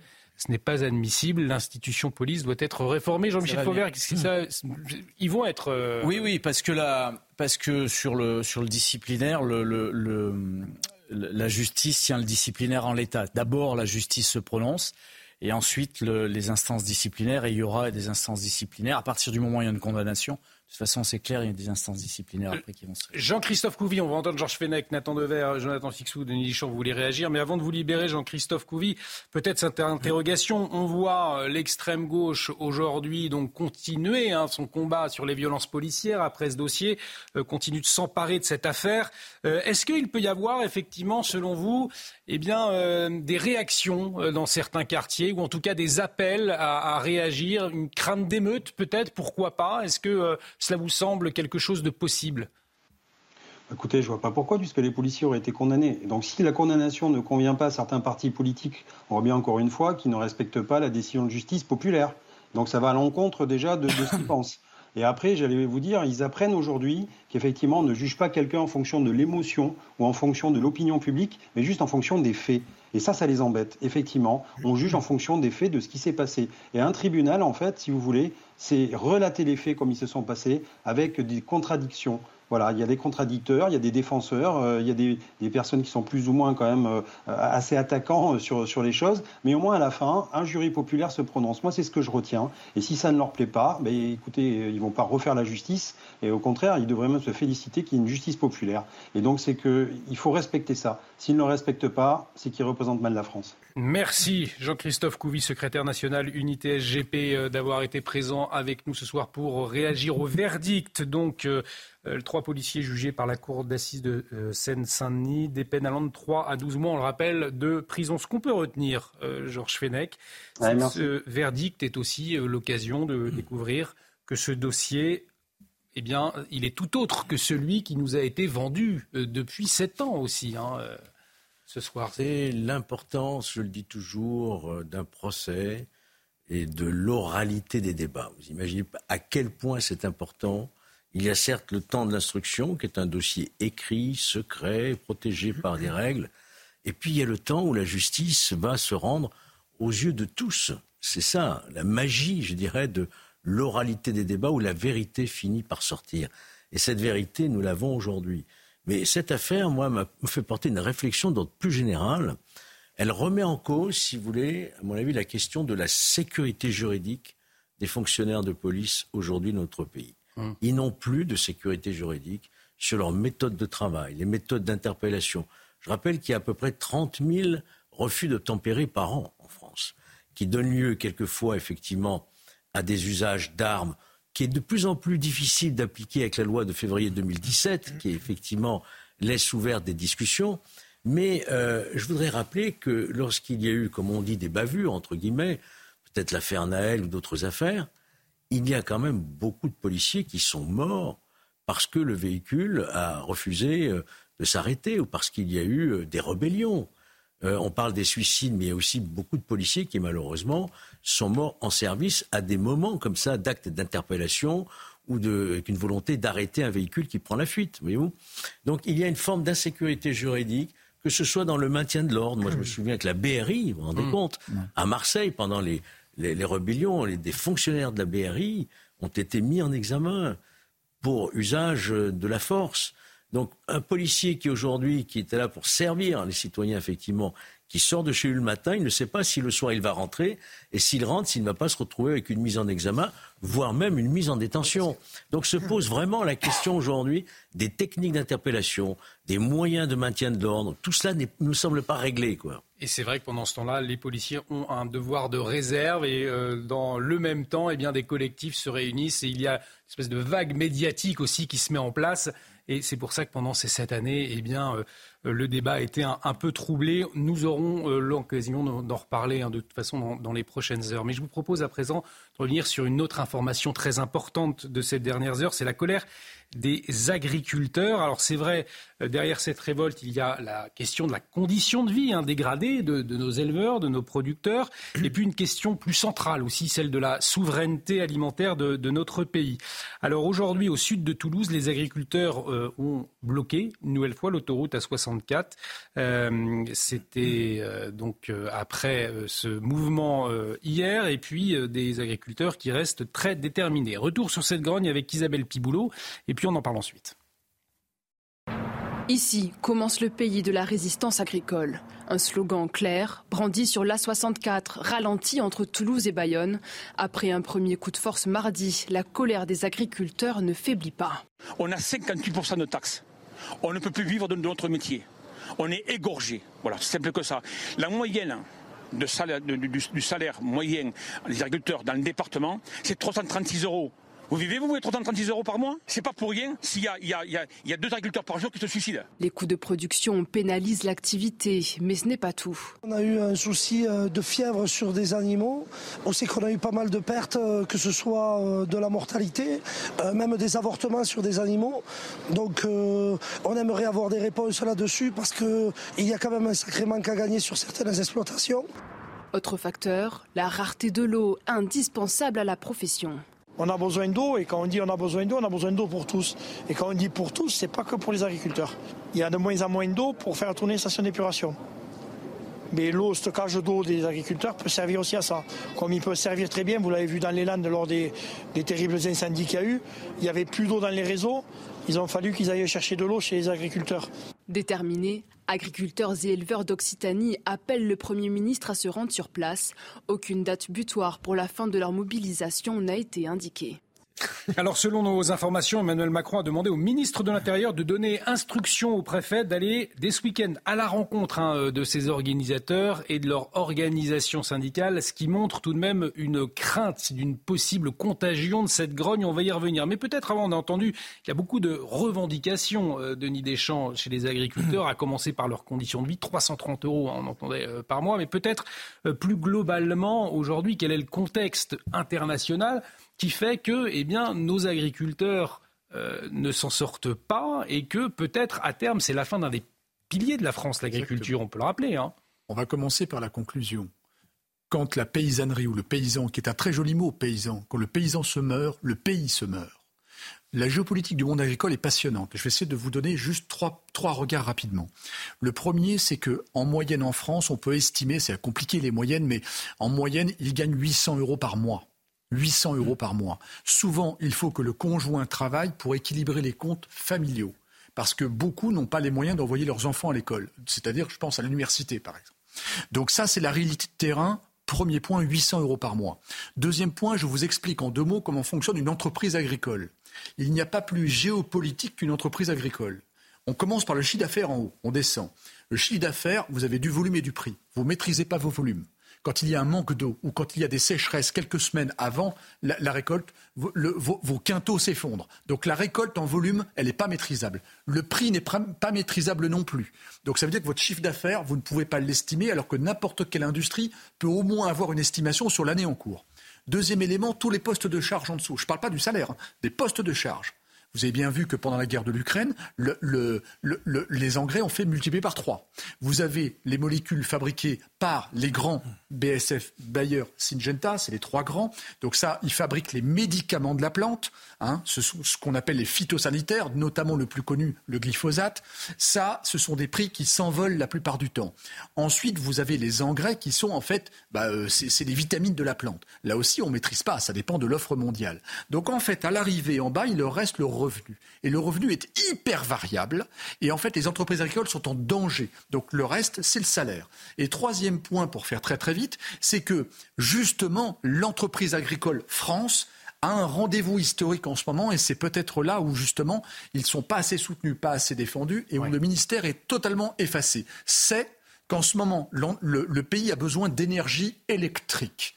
La demande en France, et c'est l'Académie des sciences, c'est ERDF qui le disent, la demande va augmenter de 50% d'ici 2050.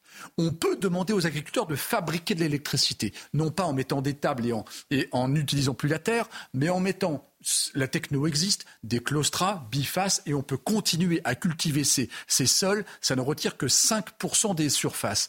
Et ça pourrait contribuer de manière généreuse à, la production électrique de France. Eh bien non, on préfère mettre des éoliennes en mer plutôt que d'aider ce métier à avoir un revenu complémentaire pour essayer de s'en sortir. Vous oubliez peut-être, si vous permettez, un point qui me paraît très important. Il y en a d'autres des points. Il y en a plusieurs, mais peut-être aussi la, question des normes. Exactement. La question des normes qui sont aujourd'hui euh, insupportables pour nos agriculteurs. qui sont des normes imposées par notre pays parce qu'il y a une idéologie euh, derrière écologistes, mais aussi par les normes européennes, qui fait qu'en réalité, euh, l'agriculteur ou le paysan français est en concurrence totalement déloyale avec d'autres d'autres pays, on pense au continent asiatique, la Chine, l'Ukraine, etc., qui n'ont pas les mêmes contraintes normatives. Donc c'est ce qui fait qu'effectivement cette entreprise, elle devient de moins en moins viable. Et dernier point, n'oubliez pas qu'on a des nouveaux concurrents, des nouveaux compétiteurs à très grande échelle comme la Russie, qui malheureusement, grâce ou à cause du réchauffement climatique, euh, exploitent plus de terres en nombre d'hectares, mais aussi grâce à l'utilisation des phytosanitaires, arrive à produire beaucoup plus à l'hectare. Je donne juste un exemple. Il y a quelques années, ils produisaient le quart de ce que l'on produit à l'hectare. Grâce aux phytosanitaires, maintenant, ils produisent de, moitié par rapport à ce qu'on produit.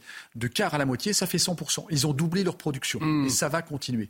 On va écouter Jordan Bardella, qui s'est exprimé aujourd'hui. Vous savez, il a rencontré Gabriel Attal et justement, il, a apporté son soutien aux agriculteurs. Mais avant, Jonathan Sixou, c'est vrai, euh, qui en veut euh, à nos paysans, si, je puis dire euh, Pourquoi nos, nos agriculteurs se sentent si seuls aujourd'hui. Nous entendions cet après-midi un témoignage, c'est-à-dire qu'ils se sont rendus dans les préfectures, mais finalement, ils sont face à un mur. Il n'y a aucune réponse. Donc on a le sentiment qu'il n'y a personne pour les défendre, pour monter au créneau pour eux. Comment est-ce que vous, le comprenez ça?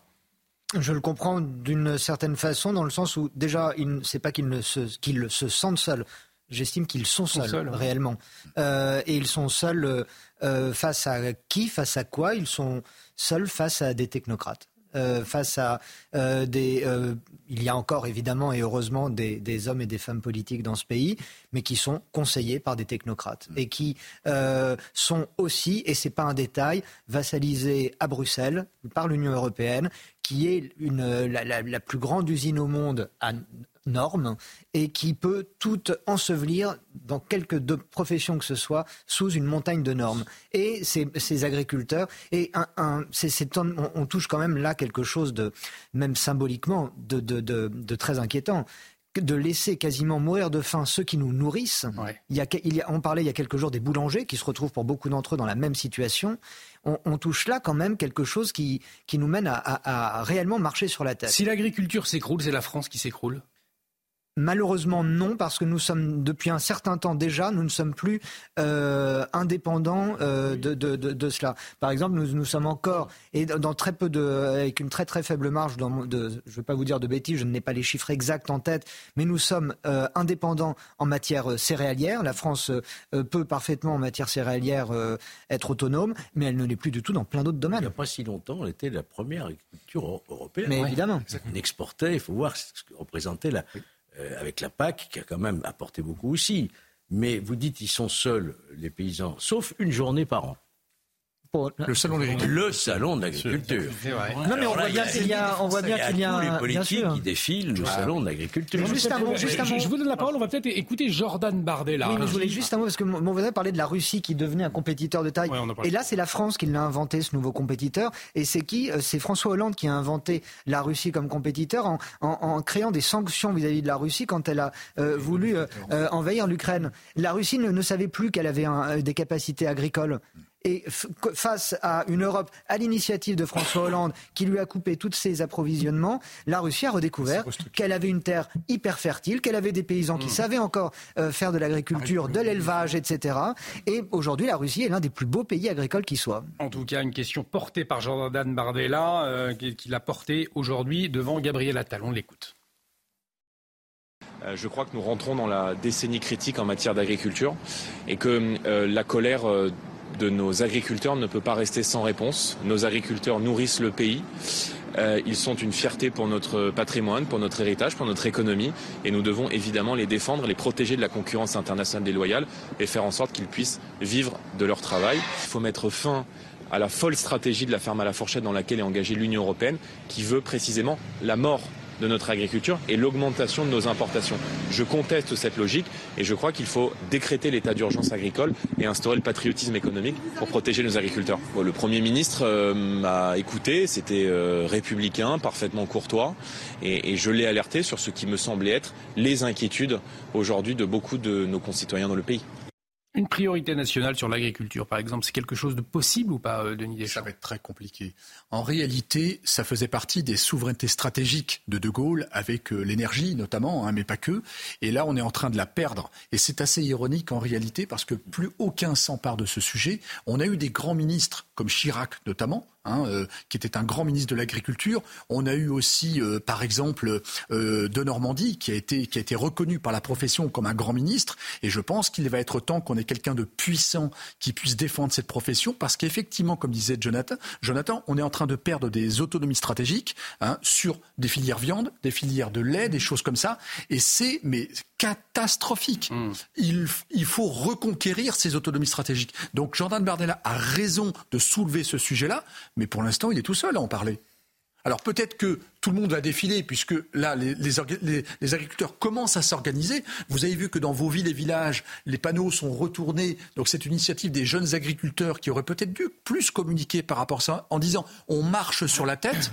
Mais là, maintenant qu'on risque de bloquer la France, là, tout le monde va s'exciter sur le sujet. On va voir effectivement la, suite à donner. Euh, on a senti euh, le président de la République inquiet face à ces blocages. Alors à savoir si ça va venir à, Paris ou pas, un petit peu à, à l'image de ce qui se passe en Allemagne. Nous allons suivre tout cela euh, de très près. Euh, dans un instant, un autre, tout autre sujet, on va vous montrer les, uniformes que porteront euh, nos chers élèves sans tarder, puisque vous savez, le port de l'uniforme va être testé dans plusieurs écoles. Alors, à quoi cela va ressembler? On vous dit ça tout de suite. Mais avant, toujours à propos d'éducation, certaines voix à gauche, Mediapart, Libération, la mairie de Paris, ne se prive pas pour tirer à boulet rouge sur l'enseignement privé ces dernières heures. Alors plus particulièrement sur l'établissement scolaire d'excellence Stan. Une polémique, vous le savez, née après la prise de parole de la ministre de l'Éducation nationale. Elle a admis avoir scolarisé ses enfants dans le privé, notamment à Stan, au vu du manque de professeurs dans l'enseignement public. Alors, depuis un rapport concernant Stan a été publié par Mediapart. Le directeur des prépas de l'établissement s'est exprimé hein, récemment dans les médias. Il reconnaît que l'établissement doit apporter des améliorations, mais il souligne avec force que le rapport en question retient qu'il n'y a pas d'atmosphère homophobe ou sexiste, ce qui était reproché euh, à cette école. J'ajoute qu'une enquête est ouverte, on l'a appris cet après-midi, pour des propos à caractère homophobe et sexiste tenus au sein de l'établissement concernant un ex-intervenant, euh, bénévole et qui a été, qui a été viré. Et qui a été viré, on peut le dire. Alors du coup, laissons faire la justice hein, pour ce cas.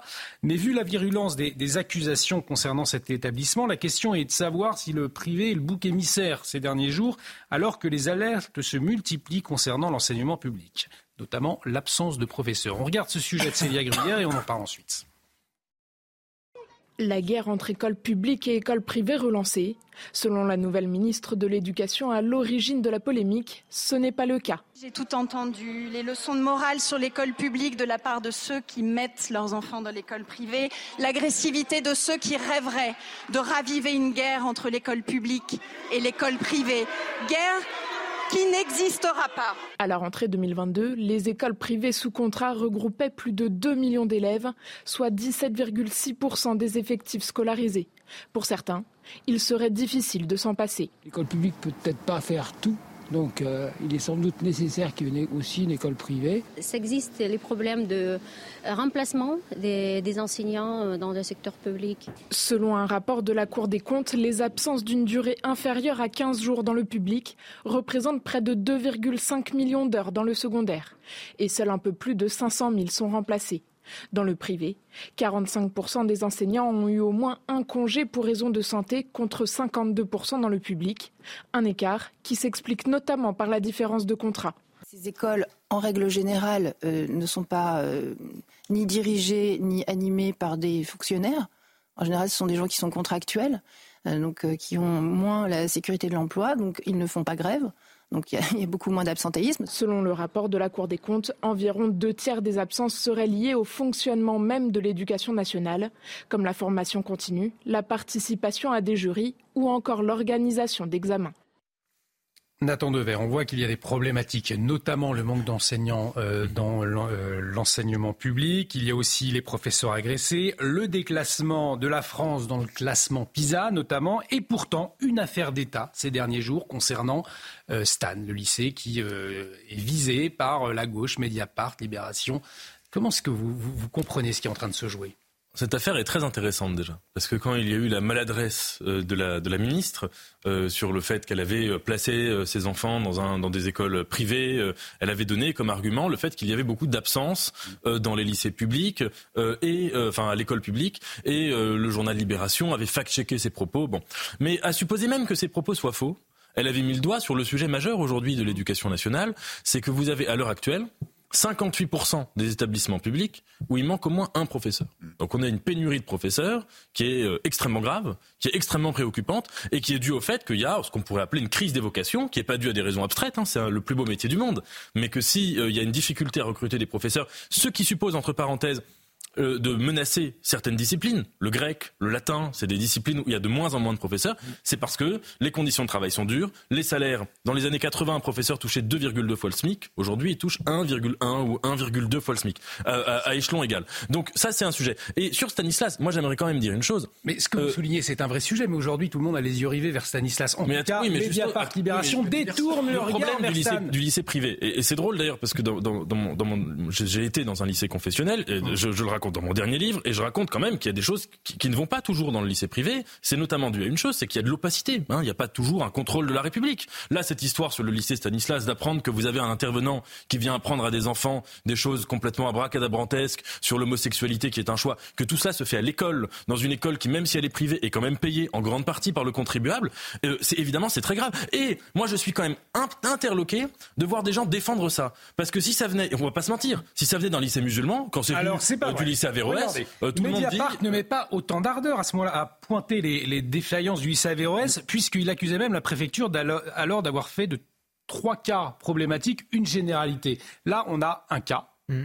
Un ex-bénévole qui a été rejeté et euh, on ils en font une généralité. Mais, Mediapart ou non, moi, en tout cas pour ma part, je suis cohérent. Et quand dans un lycée euh, privé ou public d'ailleurs, il y a des intervenants qui tiennent des propos de cette nature, euh, que ce soit catholique, que ce soit musulman, que ce soit je ne sais quoi juif ou, ou, n'importe ou un lycée qui n'est pas confessionnel, c'est tout aussi problématique. Et je trouve ça quand même spécial de voir des gens nous dire que ce qui se fait dans le lycée Stanislas, que ce, qui s'est fait de la part de cet intervenant, c'est pas grave, voire que c'est formidable. Il n'a jamais été dit que c'était pas grave. Non, puisque c'est la direction même avant, il n'y a pas eu besoin du rapport hmm. de l'éducation nationale, c'est de, c'est la, direction de Stan qui avait pris la décision de, virer cet intervenant.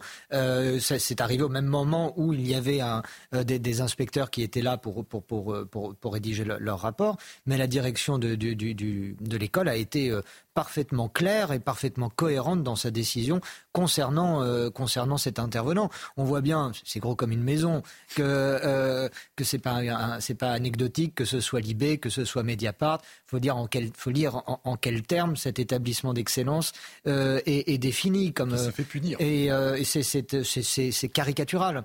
Et ces attaques sont caricaturales. Ensuite, euh, j'en ai envie de, demander quelle serait leur réaction si on apprenait demain que, je ne sais pas, le, petit cousin de la ministre de la Santé est allé se faire soigner une carrière à l'hôpital américain, voyez-vous. C'est, euh, on, est face quand même à, des, une, à une surdimension, une surréaction.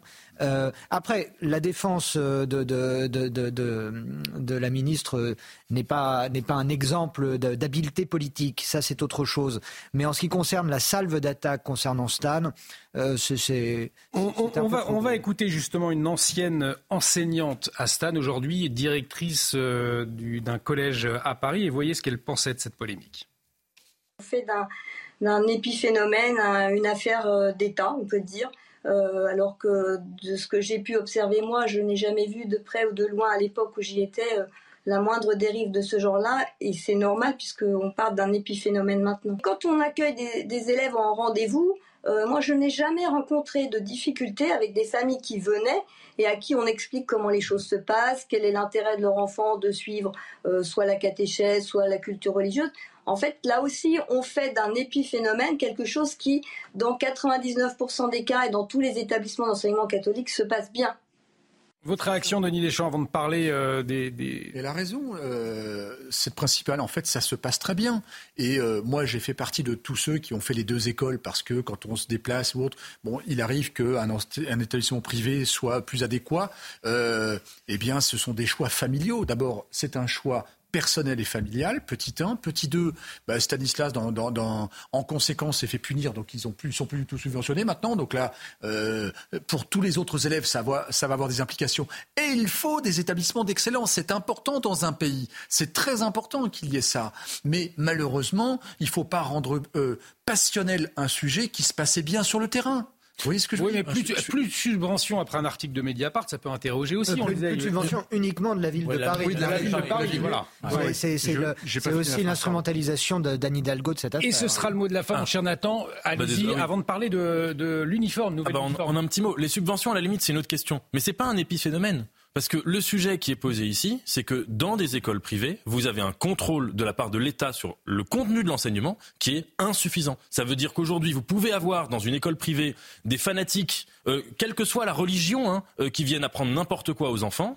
Eh bien, si vous n'avez pas une polémique qui tombe comme ça par hasard sur le lycée Stanislas, moi j'ai rien contre ce lycée en particulier, mmh. eh bien, ça passe complètement sous les radars. Et ça, c'est un sujet parce que ça laisse une trace chez les enfants. Et encore une fois, je répète, quelle que soit la confession. Non, mais vous parlez d'écoles privées sous contrat ou hors contrat, là?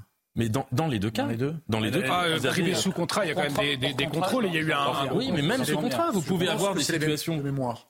Allez, cette image euh, pour conclure un polo blanc ou gris, un pull bleu marine et un pantalon gris anthracite. Vous les voyez à l'antenne, c'est le Figaro qui révèle, euh, les, qui dévoile le trousseau concocté par le gouvernement pour les élèves pour la rentrée 2024, qui seront concernés par l'expérimentation de l'uniforme dans les établissements scolaires.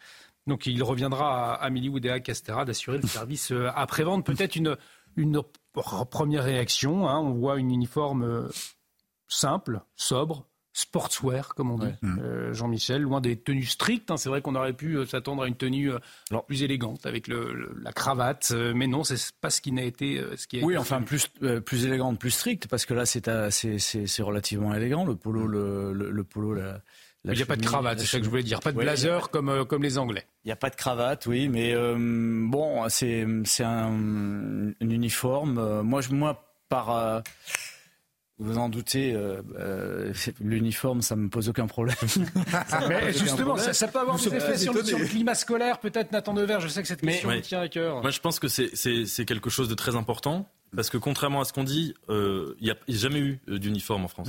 Avant mai 67, il y avait des blouses. Il y avait des blouses. Donc là, c'est quelque chose d'abord de, de, majeur. Hmm. Mais évidemment que l'idée... En, Outre-mer, en Outre-mer, il y en a beaucoup hein, d'uniformes. Oui, euh, en, vous avez en métropole. Nouvelle-Calédonie. Vous avez raison. Aux Antilles. Je Ça existe depuis des années. En, métropole, et, et, les, et, les, familles sont très satisfaites, il faut le savoir. Et les familles, elles payent. Hein, Exactement. Oui, alors là, ce ne sera pas le cas. 200 euros, mais financé par moitié par les collectivités et également par l'État. Denis Deschamps. Mais c'est intéressant parce qu'en en fait, c'est un entre-deux qui est plutôt qui, qui, est plutôt très bien. Parce que effectivement euh, Nathan est bien plus jeune que moi mais mais moi j'ai connu les blues en réalité ça m'a pas traumatisé du tout vous voyez ce que je veux dire. Donc il faut pas polémiquer sur un sujet qui ne doit pas l'être. Et à l'anglo-saxonne ce sont des uniformes plus stricts avec une veste parfois une cravate. Hein. là en fait on est on est dans un entre-deux qui passe bien et je pense que ça, ça va uniformiser euh, parce qu'ils ont été jusqu'au pantalon ça va uniformiser euh, les classes sociales. C'est un très bon point et puis l'autre bon point c'est peut-être que ça relancera le textile en France. Ça veut dire que dans la moitié pas de jupe pour les filles, hein, c'est pantalon pour oui, dans, la moitié de la vie, dans la moitié de la vie des, gamins, des, des, écoliers, des, lycéens, des, collégiens, euh, ils sont habillés aux frais de l'État et aux frais des collectivités. Et ça peut aussi soulager les parents. Et ça va donc faire euh, Et on en finira peut-être avec la question des vêtements à connotation religieuse. C'est même pas sûr. Plus des alors c'est même pas sûr. Malheureusement, on y reviendra. On arrive au, terme de cette émission. Un dernier mot. Qu'est-ce que nous allons découvrir euh, demain dans la presse? Eh bien, la une du Figaro, construction, les maires dans le piège des normes vertes. On parlait euh, des normes qui pourrissent la vie des agriculteurs. Ils ne sont pas les seuls. Il y a aussi euh, les maires euh, face à la loi climat et résilience qui leur impose le zéro artificialisation nette à partir de 2050. Ça ne tiendra pas, Problématique, ça ne tiendra pas, nous dit Georges Fenech. Par exemple, la région Rhône-Alpes déjà dit qu'elle ne l'appliquerait pas. Eh bien, ça sera l'occasion d'en débattre. Aujourd'hui, en France, la folie des prix, 20% hmm. d'inflation en deux ans, effectivement un problème majeur, une préoccupation majeure pour les Français. Ouest France qui nous parle de la pêche interdite un mois dans le golfe de euh, Gascogne à la une de Ouest France. Et puis euh, Sud-Ouest, on en a beaucoup parlé cette semaine. La France a le baby blues. Effectivement, selon l'INSEE, le nombre de naissances en France a chuté 6,6% très gros en sujet. 2023. Très, gros très, très, gros sujet, effectivement, pour les années à venir de notre pays. Un grand merci. C'était un plaisir de vous entendre ce soir. Merci. Un grand merci à tous les cinq. Merci à Martin Mazur de m'avoir aidé euh, à préparer cette émission. Merci à toutes les équipes techniques, bien évidemment.